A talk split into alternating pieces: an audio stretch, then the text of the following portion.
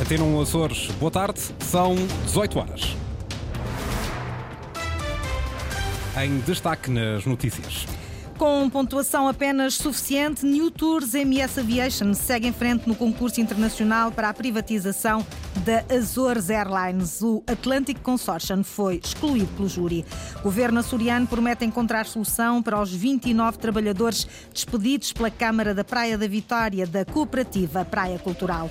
Fez-se festa da taça na terceira, mas a vitória foi do Benfica, derrota do Lusitânia por 4-1. Máximas previstas para amanhã: 20 graus em Angra do Heroísmo, Ponta Delgada e Santa Cruz das Flores, 21 na Horta. Seguimos para a informação, Jornal das 18 com a jornalista Margarida Pereira.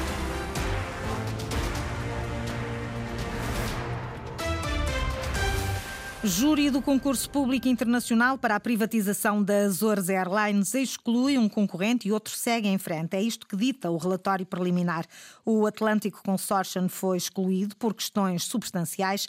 O júri considera que a proposta não está em conformidade com os requisitos do caderno de encargos que exigiam uma proposta firme, vinculativa e definitiva. O caderno de encargos exige que as propostas sejam firmes, definitivas e vinculativas. Este caderno de encargos estabelecia que as propostas tinham que ser vinculativas, firmes e definitivas. Estabeleciam um prazo de validade para a proposta de 180 dias, que obviamente só pode ser contado quando a proposta é firme, definitiva. Eu não posso contar o prazo quando a proposta não é definitiva.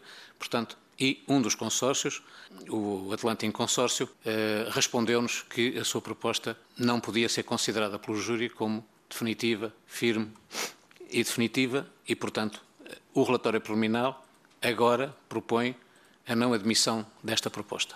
A outra proposta do consórcio New Tours MS Aviation segue em frente, mas com uma pontuação atribuída pelo júri de 46,69. Uma avaliação considerada suficiente, mas abaixo do bom. A outra proposta teve uma notação de eh, 46,69. Portanto, tem que ser interpretada como um número que vai cair naquela, naquela escala. Zero é insuficiente, 25 é suficiente, 50 é bom, 75 é muito bom, 100 é excelente. Portanto, não se pode pensar que é uma nota de 0 a 20 ou de 0 a 100, é? como qualquer pessoa percebe, é o que é. Ainda assim, o presidente do júri sempre foi dizendo que a proposta pode ser melhorada na fase das negociações com o Conselho de Administração da SATA Holding. Estas decisões ainda podem ser revertidas, já que se trata de um relatório preliminar e os concorrentes têm agora 10 dias para as contestar. Ana Paula Santos. A questão principal que é saber se a proposta que segue em frente é suficientemente forte do ponto de vista financeiro para garantir a assunção da dívida e injeção de capital que a Azores Airlines necessita e para manter o foco da companhia aérea nos Açores. Augusto Mateus recusa responder, mas ainda assim vai avançando. Quais os problemas que estão em jogo nesta privatização? Problemas de capitalização, há problemas de competitividade na operação do negócio e há problemas de correspondência entre, digamos, os serviços e as necessidades da comunidade açoriana e as oportunidades de desenvolvimento. Por isso é que eu dizia que o júri não decide. O júri apenas faz um relatório, cumprindo a sua missão, em que entrega elementos objetivos. A avaliação do júri é quantitativa, destaca o presidente Augusto Mateus. Quem vai decidir se a privatização da Azores Airlines segue em frente com esta proposta única, agora validada, é numa primeira fase o Conselho de Administração da Holding da SATA e na reta final o Governo. Augusto Mateus diz mesmo que a proposta apresentada pelo consórcio New Tours, MS Aviation, ainda pode ser melhorada exatamente nessa fase posterior de negociações com o Conselho de Administração da SATA. A seguir ao relatório final do júri, pode haver um processo de negociação entre o concorrente que for selecionado e a consumação da operação de uh, alienação de capital. E, portanto, essa realidade pode existir e, portanto, há mais margem para melhorar 46,69 do que para melhorar 96,69. Para já foi hoje conhecido o relatório preliminar do, do júri do concurso para a privatização da Azores Airlines. Os concorrentes, ambos, têm agora 10 dias para reagir a esta avaliação. Esta tarde, em destaque na atualidade, também o futebol, jogo da Taça de Portugal na terceira. O Benfica venceu Lusitânia por 4-1, vitória da equipa mais forte, um triunfo esperado. O jornalista Paulo Sérgio acompanhou este jogo. Paulo Sérgio, boa tarde. Fez-se festa e a equipa açoriana fez o melhor que era possível. Boa tarde. A equipa açoriana conseguiu eh, fazer eh, conseguiu fazer aquilo que era suposto fazer. Marcou um golo, estádio cheio, apesar da chuva que caiu insistentemente aqui em Angra do Heroísmo, no estádio João Paulo II. Seja como for, eh, o Benfica marcou cedo e facilitou as coisas. Aos 10 minutos, João Mário abriu a contagem e Rafa, aos 36 minutos, acabou por fazer o 2-0. A partir daí, as coisas ficaram muito facilitadas para a equipa do Benfica. Enzo Ferrara, eh, mesmo sobre o intervalo, numa grande penalidade, a castigar uma mão eh, de Orsnes no interior da grande área do Benfica, acabou por transformar a grande penalidade, que foi assinalada e bem pelo árbitro Ricardo Baixinho. Na segunda parte, foi a vez da equipa do eh, Benfica fazer o 3-1 por eh, Artur Cabral aos 68 minutos e depois eh, Tiago Oveia fechou nas contas da partida aos 88 minutos. Nesta tarde, numa altura em que está agora a chuva a dar tréguas, Nesta tarde, o que fica é o gol marcado pelo francês Enzo Ferrara para a equipa suriana e uma festa imensa nas bancadas do estádio João Paulo II, onde os benfiquistas tiveram uma réplica bem engraçada por parte dos adeptos do Lusitânia dos Açores. Lusitânia fica pelo caminho, Benfica segue para a quarta eliminatória da Taça de Portugal. Obrigada, Paulo César, para quem, ou Paulo Sérgio, desculpa, para quem não viu nem ouviu o relato do jogo, aqui ficou o retrato traçado pelo Paulo Sérgio. No final da partida, os jogadores do Lusitânia estavam satisfeitos com a exibição. O defesa central Careca considera que a equipa cumpriu o seu dever frente a um adversário de outro nível. Sabíamos que íamos ter um jogo muito difícil, muito complicado, perante um Benfica, o melhor clube, se calhar, a nível nacional e conhecido mundialmente. Mas acho que provamos daquilo que quisemos jogar um bom futebol e tivemos, acho que superamos as nossas expectativas. Saímos com sensações boas porque queremos defrontar os melhores e eles meteram praticamente a sua equipa principal e acho que nos batemos bem. Careca, defesa lusitanista do lado do Benfica, João Mário destacou a seriedade com que os encarnados encararam este jogo. Era importante começarmos bem, uh, fomos sérios, somos competentes, uh, jogamos contra um bom adversário. Uh, acima de tudo, também agradecer aquilo que foi, foi esta recepção na Ilha a terceira, espetacular ver tantos benfiquistas. Foi um bom jogo e, e, conseguimos o principal objetivo, que era passar esta eliminatória. E, sobretudo, a importância de não facilitar minimamente.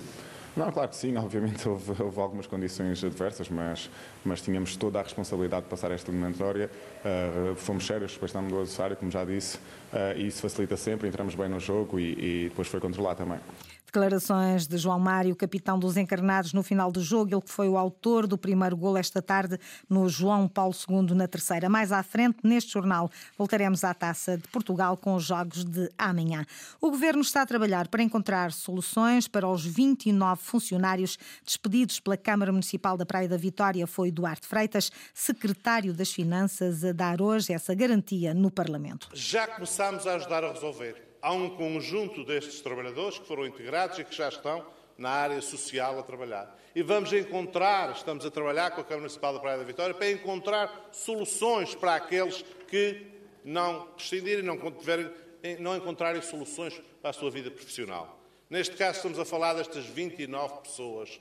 E nós vamos saber encontrar uma solução com a Câmara Municipal da Praia da Vitória para estes problemas, tal como encontramos para muitos outros. Agora, não esperem que nós não apontemos o dedo e não acusemos os responsáveis destas tragédias que são o Partido Socialista secretário regional das Finanças disponível para colaborar com a Câmara da Praia da Vitória numa solução para os trabalhadores despedidos da Praia Cultural. Duarte Freitas diz que essa solução tem de ser encontrada cumprindo as regras da contratação pública. Não se pode resolver por uma mera integração nos quadros da função pública. Tem que passar por um esforço momentâneo da Câmara da Praia para integrar estas pessoas que faltam, internalizar e depois, em função das necessidades que a Administração Regional tenha, na Ilha Terceira podemos integrar. Mas isto tem que passar tudo por um procedimento legal. Depois de estar internalizadas, passa também por um anúncio no BEPA de oferta de emprego na Administração Pública Regional, que as pessoas têm que aceder. Não é linear, não é direto, não é de um momento para o outro. O Partido Socialista, pela voz do deputado Berto Messias, que é também vereador na autarquia praense, entende que este problema resulta de falta de sensibilidade da Presidente da Câmara. O seu secretário está mal informado os 92 trabalhadores restantes não estão internalizados, os 36 continuam despedidos e é fundamental dar-lhe uma resposta rápida e imediata naquela que é uma situação inaceitável de atroz insensibilidade social, numa situação que era absolutamente escusada que acontecesse. A procura de solução para os trabalhadores despedidos está em discussão nesta altura na Assembleia Regional, na sequência de uma proposta apresentada por Alexandra Manes, do Bloco de Esquerda. Esta é uma forma de solucionar dois problemas. Um problema que é o que existe da carência de pessoal uh, uh, na administração pública regional e o outro problema acaba por ser uh, ajudar a própria autarquia a encontrar uma solução. Não cabe ao Governo. A decisão final não é do Governo nem é deste Parlamento. Todos nós temos consciência de que são dois poderes diferentes e que a última palavra será sempre da própria autarquia. Na prática, a proposta do Bloco de Esquerda, aprovada por todos os partidos, à exceção da Iniciativa Liberal e do deputado independente Carlos Furtado, pretende que o Governo contrate para a Administração Pública Regional os trabalhadores que serão despedidos da Câmara da Praia. Açorianos estão a fluir mais à vacinação contra a gripe sazonal e menos ao reforço Covid. Esta tendência, três semanas depois do início da campanha de vacinação, que pretende proteger os açorianos no período outono-inverno. Eduardo Mendes. Passaram três semanas desde o início da campanha de vacinação na região.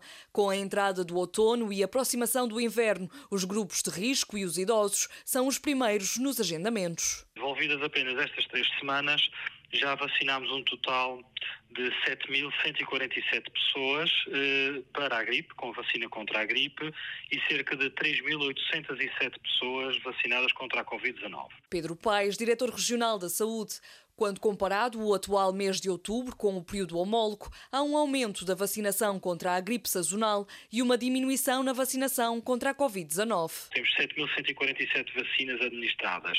No período homólogo do ano 2022, tínhamos 5.751. Relativamente à Covid, há um diferencial inverso temos 3.807 vacinas e no período homólogo de outubro do ano 2022, 4.022 vacinas administradas. Estamos a falar de um diferencial de cerca de 230 vacinas, que não é significativo. A diminuição da procura da vacina contra a Covid-19 ainda não é motivo de preocupação. O diretor regional afirma que é necessário aguardar pelas restantes semanas de campanha. Poderá evoluir positivamente a questão da vacina contra a Covid de outra forma ao longo do remanescente do tempo da campanha. Ainda temos 21 semanas de evolução para acompanhar. Se acharmos por necessário ter uma intervenção mais incisiva relativamente ao Covid. Mas para já são dados muito iniciais. Pedro Paes reforçou o argumento. Por si só não impede a doença, não impede uh, a Covid ou a gripe, mas de certa forma poderá reduzir em muito uh, a consequência e os sintomas. Mais de 7.100 pessoas vacinadas na região contra a gripe sazonal e 4.800 contra a Covid-19 nas primeiras três semanas de campanha. Neste jornal já lhe falei da vitória do Benfica frente ao Lusitânia 4-1 esta tarde no estádio João Paulo II na terceira. Amanhã é a vez do Santa Clara e do Rabo de Peixe entrarem em campo também para a Taça de Portugal. Os treinadores das duas equipas fizeram antevisão aos jogos, começando pela equipa da segunda Liga. Vasco Matos, treinador do Santa Clara, quer os seus jogadores em estado de alerta e diz que não vai fazer uma revolução no 11 inicial.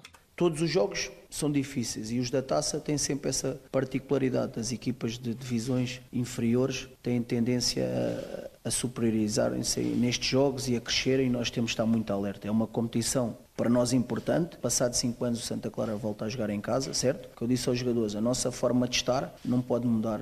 Pode haver alterações em, em função daquilo que é o jogo, das características do jogo, pode haver, mas não, não vai haver nenhuma revolução na equipa, isso para mim está claro.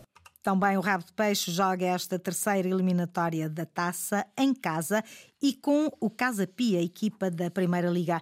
Hélio Oliveira, treinador dos açorianos, diz que será um dia histórico para a Vila. É a partida mais fácil de, de preparar. A nível de motivação, praticamente não é preciso fazer nada, porque qualquer jogador sonha, sonha jogar com, com essas equipas. A equipa à Vila do Rabo de Peixe é um jogo único, é a primeira vez uh, que a equipa recebe uma equipa de Primeira Liga e Taça de Portugal. Portanto, será um dia de festa. A equipa está super motivada, super preparada e vamos tentar fazer, fazer a taça, uh, tentar eliminar uh, o, o Casa Pia. O Santa Clara Vianense joga-se às 11 no estádio de São Miguel. Mais tarde, às 15, é a vez do campo do Bom Jesus receber o rabo de peixe Casa Pia. Na Ilha Montanha, emoções ao segundo a partir das 8 e meia da noite, altura em que começa o Pico Wines Rally. É a última prova do Campeonato dos Açores de Rallys. Ruben Rodrigues ou Luís Miguel Rego. Um deles sairá da Ilha Montanha como campeão, Carlos Rodrigues. A diferença real entre os dois pretendentes ao título, excluindo os resultados a descartar, é de 11 pontos, com vantagem estar do lado de Ruben Rodrigues. O líder do campeonato não precisa de ganhar, tem apenas de terminar no pódio para conseguir chegar ao segundo título da carreira. Sim, nós, eh, nossa equipa Tassona Racing, vê esta prova como eh, realmente eh, não podemos, nem vamos qualquer tipo de risco. Nós realmente queremos desfrutar aqui do rally especiais. Nós apenas precisamos terminar no pódio, nós não temos que ganhar o rally. Nós vamos eh, fazer e eh, seguir o nosso plano que estamos eh, feito até agora. Nós não vamos forçar nada, apenas terminar a prova, porque o mais importante para nós é realmente o campeonato. Ao longo do ano, que realmente tudo o que era para ser forçado, digamos, e, e arriscado, nós já arriscamos e agora temos que também ser espertos. Em sentido oposto, Luís Miguel Rego, a quem ganhar não basta. O campeão de 2022 sabe que a missão é muito complicada para podermos aspirar a ser campeões, temos que ganhar o rally para pelo um resultado menos bom do nosso adversário. Claro que hum, apenas e temos que nos focar naquilo que podemos controlar e o que podemos controlar é o nosso trabalho de casa, é fazer bem o nosso trabalho de casa, de forma a podermos estar bem preparados para, para o rally que aí vem e podermos estar na luta pela vitória. Luís Miguel Rego ou Ruben Rodrigues, um dos dois será consagrado como campeão dos Açores de Rallys de 2023. Pico Wines Rally que vai também consagrar o campeão nas duas rodas rodas motrizes. Filipe Marques e Bruno Tavares, separados por 7 pontos e meio, são os pilotos que estão na luta pela conquista do campeonato. O rally arranca hoje com uma especial com pouco menos de 2 km, marcada para as 20 e 30. Para amanhã estão reservadas mais oito especiais de classificação, com a primeira a ter lugar pelas 10 e 15, primeira passagem por Caminho da Fonte, Santa Luzia. O vencedor do Campeonato dos Açores de Rallys decide-se no pico. Margarida Pereira com as notícias às 18 horas. Recordo que a informação está também atualizada na internet. Aceda a cores.rtp.pt ou ao Facebook da Antena 1 Açores.